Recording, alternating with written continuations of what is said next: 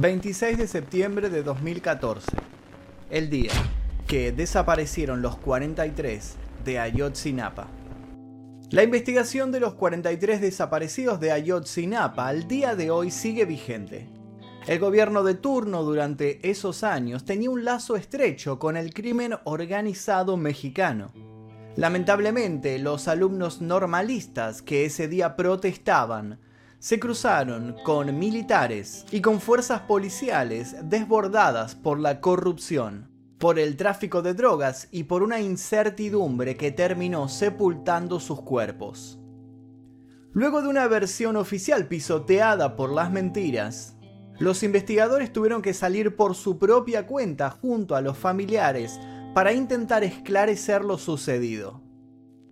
Antes de comenzar vale aclarar que este caso es enorme los datos sobre suposiciones, sobre averiguaciones amarillistas y teorías que alejan la verdad del asunto inundan la realidad. Es por eso que armamos este resumen solamente con lo más relevante, pero sin dejar la historia de lado. Con el debido respeto a los familiares de los desaparecidos, comenzamos este informe. Antes de comenzar les pido por favor que si les interesa este tipo de contenido, que es difícil de conseguir en YouTube, les pido que dejen su like aquí debajo, que se suscriban si es que todavía no lo hicieron y que activen notificaciones. Además de eso, los invito a dejar un comentario, ya sea opinando sobre este video en cuestión o dando sugerencias sobre futuros videos. Comencemos. El inicio de esta funesta historia es el 26 de septiembre de 2014. La escuela normal Isidro Burgos, acoplada a otras escuelas normalistas, apoyaban las luchas sociales. En ese grupo de estudiantes había figuras icónicas como Lucio Cabañas y Genaro Vázquez. Una parte de las autoridades los señaló por sus diversas intromisiones en la violencia callejera, sumado a una tendencia que los posicionaba como cercanos al izquierdismo. Los estudiantes se manejaban mediante los secuestros de autobuses para trasladarse a los diversos puntos de reunión y acción, Vale aclarar que cuando uno dice punto de acción se refiere simplemente a una marcha o a una protesta, ya que quedó comprobado que ninguno de los chicos o chicas que participaron de este suceso portaban armas de fuego, ni tampoco se enfrentaron a la fuerza pública. La idea principal del plan era asistir a la Ciudad de México el día 2 de octubre de 2014 a las manifestaciones conmemorativas de la masacre de Tlatelolco. Para aquellos que no lo recuerden, la masacre de Tlatelolco se convirtió en un poderoso símbolo contra los abusos de los gobiernos autoritarios de México. El resultado fue la muerte de numerosos jóvenes activistas justo antes de que México fuera sede de los Juegos Olímpicos de 1968. Si quieren conocer este suceso a fondo, los invito a ver el video que se encuentra en este mismo canal llamado El día que hubo una masacre en Tlatelolco. Volviendo a los desaparecidos de Ayotzinapa, la semana anterior a la conmemoración de Tlatelolco, los estudiantes habían estado secuestrando autobuses y combustible para concentrarlos en su escuela. Con el calendario ajustándose a sus espaldas, cuatro días antes del evento, las fuerzas de la Policía Federal impidieron que los estudiantes delinquieran en la autopista del Sol. El 25 de septiembre los estudiantes habían ido hasta Chilpancingo en dos autobuses y trataron de aumentar las unidades de traslado para el día siguiente, pero la policía local se los impidió. Vale aclarar también que todo esto la policía lo efectuó de manera pacífica sin detener a nadie. Los estudiantes entonces frustrados continuaron con su recorrido hasta llegar a la ciudad de Iguala. Finalmente el 26 de septiembre pudieron seguir con sus planes consiguiendo nuevos vehículos de traslado. Alrededor de las 20:15 entre todos los alumnos se hicieron primero con dos autobuses de la línea Estrella de Oro número 1531 y 1568 y luego sumaron uno de la línea Costa Line número 2513. Se desplazaron en los nuevos móviles y siguieron su curso, pero al pasar por la central camionera de Iguala sumaron tres autobuses más, dos de la línea Costa Line, el número 2510 y el 2012, y uno de la línea Estrella Roja número 3278. ¿Por qué es que les estoy comentando la numeración de estos vehículos? Bueno, porque estas identificaciones de estos autobuses van a ser muy importantes más adelante cuando hablemos sobre las diferentes teorías y sobre qué sucedió con cada uno de ellos. Pasadas apenas las 21-20 horas y seguida la última toma de los tres autobuses, tuvieron que abandonar el Coastal Line 2513 ya que su chofer se fugó con las llaves. Uno de los momentos bisagra fue cuando el chofer del Costa Line 2510 se resistió en la toma y logró notificar a sus superiores y a la policía. Para ese momento, los casi 100 estudiantes de Ayotzinapa se repartieron en los cinco autobuses. De ese centenar de jóvenes, solamente dos eran de tercer año y seis de segundo. El resto eran chicos que vivían los primeros momentos del inicio de la carrera habían iniciado esa semana sus estudios en la escuela rural. Así como no tenían conocimientos de cómo se iban a dar los siguientes años y las materias, tampoco tenían idea de qué tipo de actividades realizarían, ni a dónde iban a ir, ni por qué. Pero lo más duro de esa incertidumbre es que ellos no sabían que la mitad de sus compañeros iba a desaparecer ese día. Mientras tanto, en la ciudad de Iguala, hacía dos años que José Luis Abarca Velázquez era el alcalde. Tenía un pasado un tanto oscuro, ya que a este ex comerciante de joyería se le acusaba de estar asociado con el grupo criminal Guerreros Unidos, a quienes aparentemente él pagaba para tener protección. Abarca Velázquez en ese momento estaba casado con María de los Ángeles Pineda, quien posteriormente tendría lazos con el crimen organizado y el municipio en cuestión.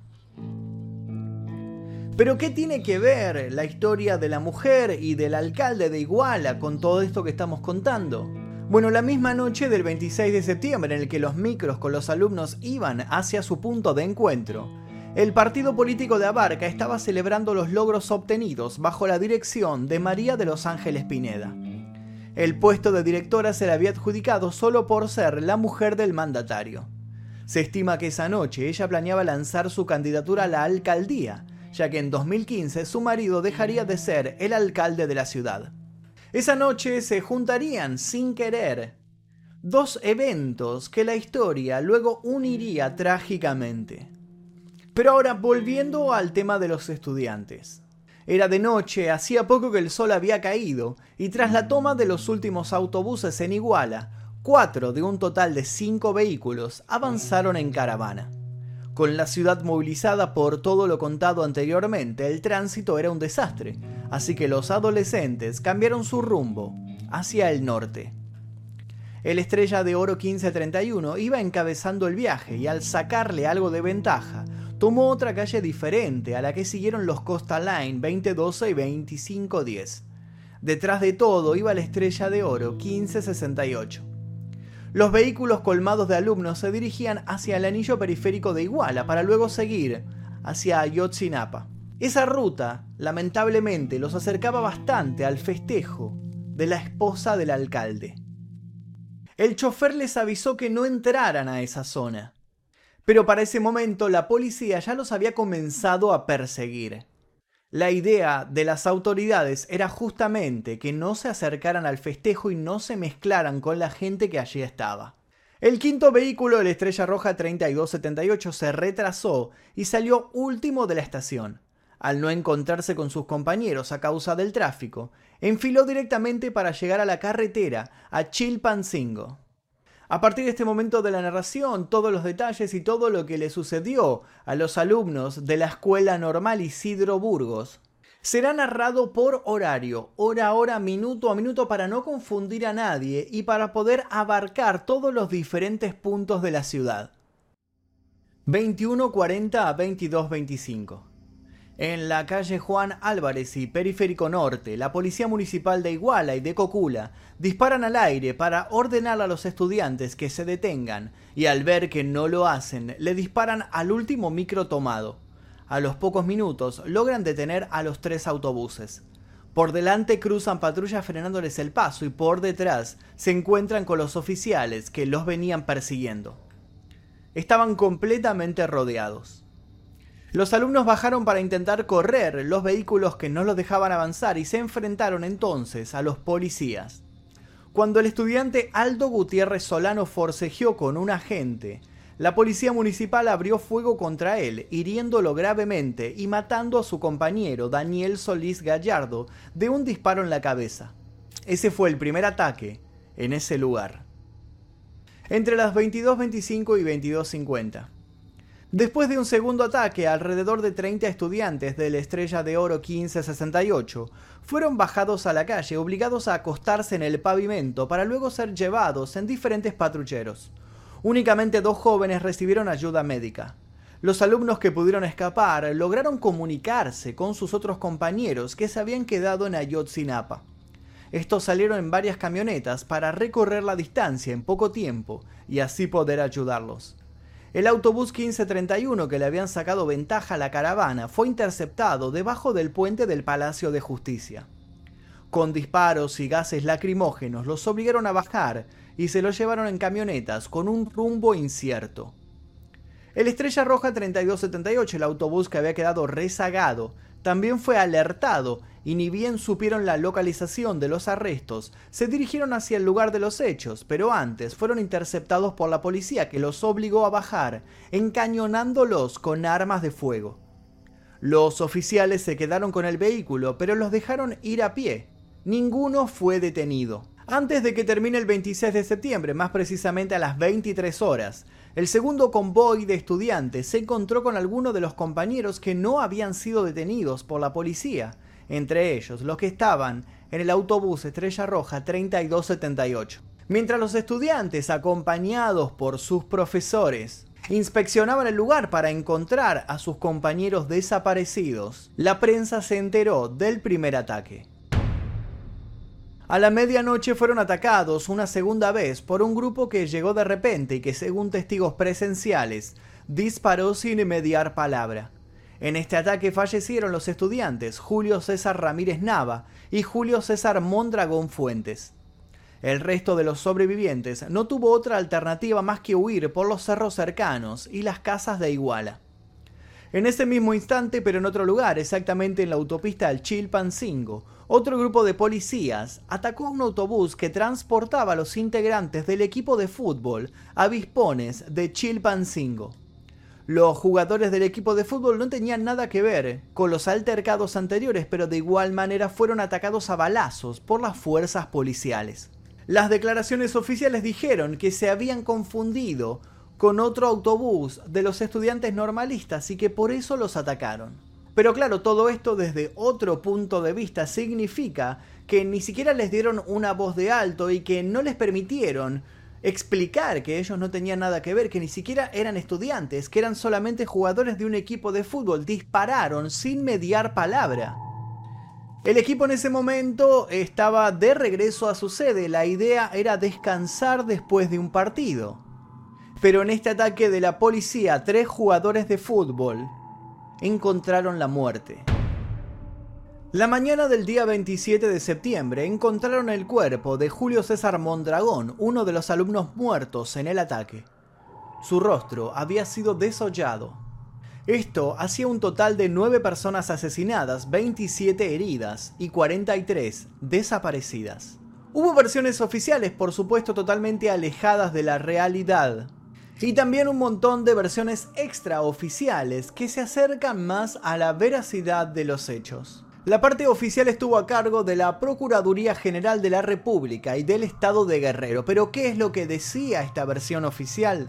¿Recuerdan que antes contábamos que el alcalde de Iguala y su mujer estaban en plenos festejos? Bueno, según esta versión oficial, los estudiantes normalistas tenían intenciones de boicotear este acto. Pero lo que no cierra en esta versión es que el acto estuvo programado para las 19 horas y la partida de los estudiantes desde su escuela fue muchas horas después. Según esta teoría de la voz de la Procuraduría, tres criminales de la Asociación Guerreros Unidos habían sido detenidos y habían declarado que ellos habían llevado a los 43 desaparecidos al basurero de Cocula.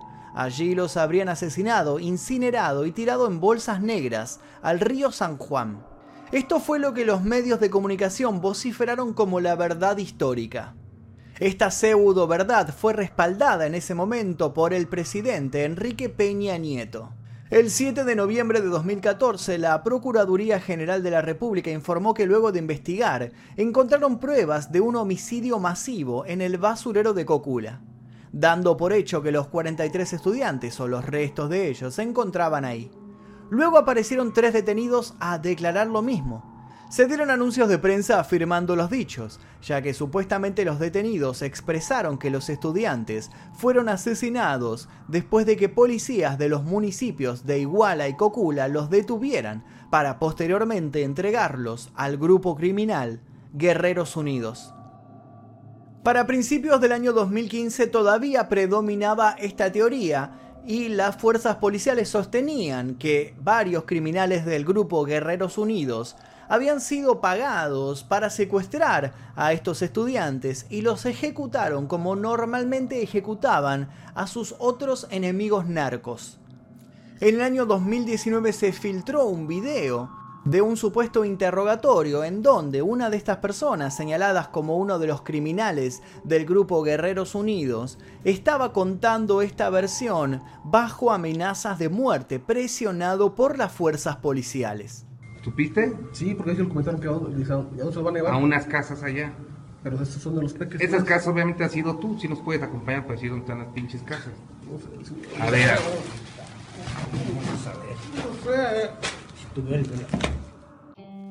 Con la mentira como moneda corriente se realizaron numerosas marchas por los 43 desaparecidos.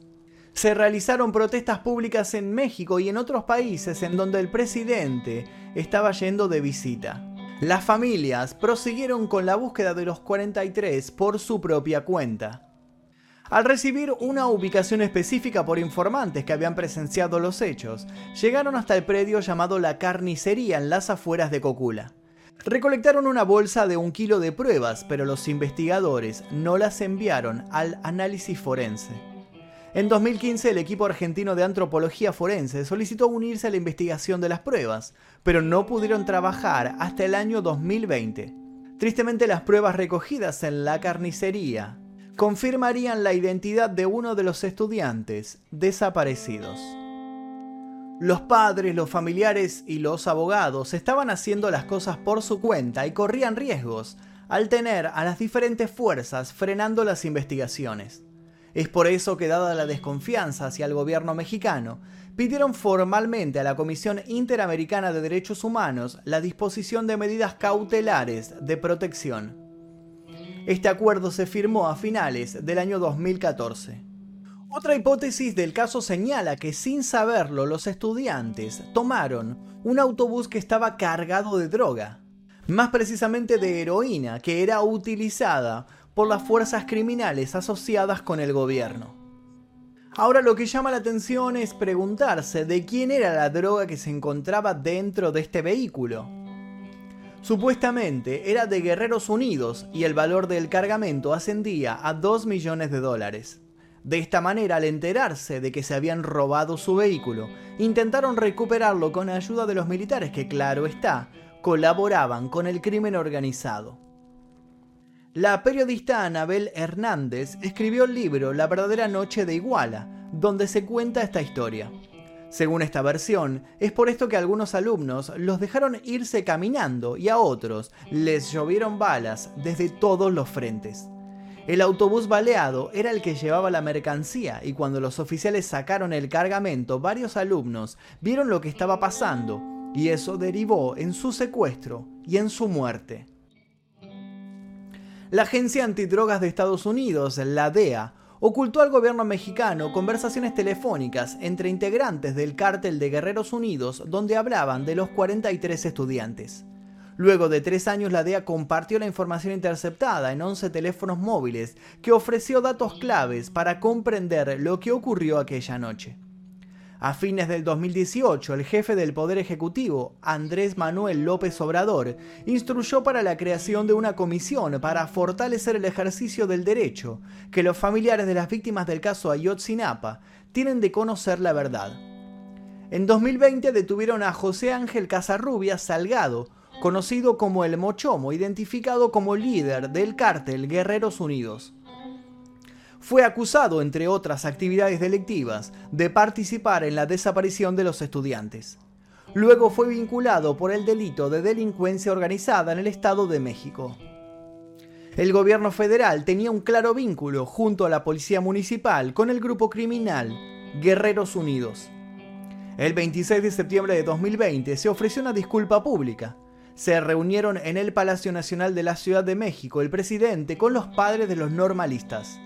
Ahí se informó el avance en la nueva investigación y López Obrador dijo textualmente, Quiero ofrecerles mis disculpas y ofrecer disculpas a nombre del Estado, porque estamos ante una gran injusticia cometida por el Estado mexicano.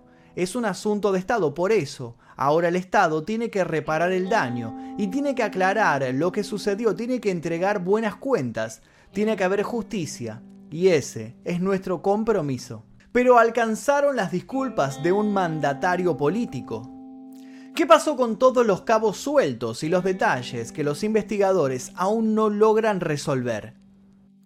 ¿Cuántas disculpas son necesarias para borrar la inefable mentira de la verdad histórica? Los 43 estudiantes siguen al día de hoy desaparecidos.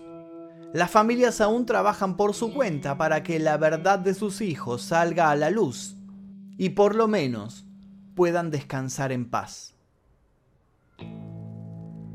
Y hasta aquí el video de hoy, espero que les haya interesado. Me lo pidieron muchísimo en los comentarios a este caso en particular, así que decidimos ir a investigar y logramos sacar este informe que espero que les haya interesado y que haya cubierto sus dudas que tenían sobre este triste acontecimiento. Si les interesó les pido por favor que dejen su like, se suscriban si todavía no lo hicieron y los invito a ver otros videos relacionados en este canal. Mi nombre es Magnus Mephisto y esto fue El Día Que.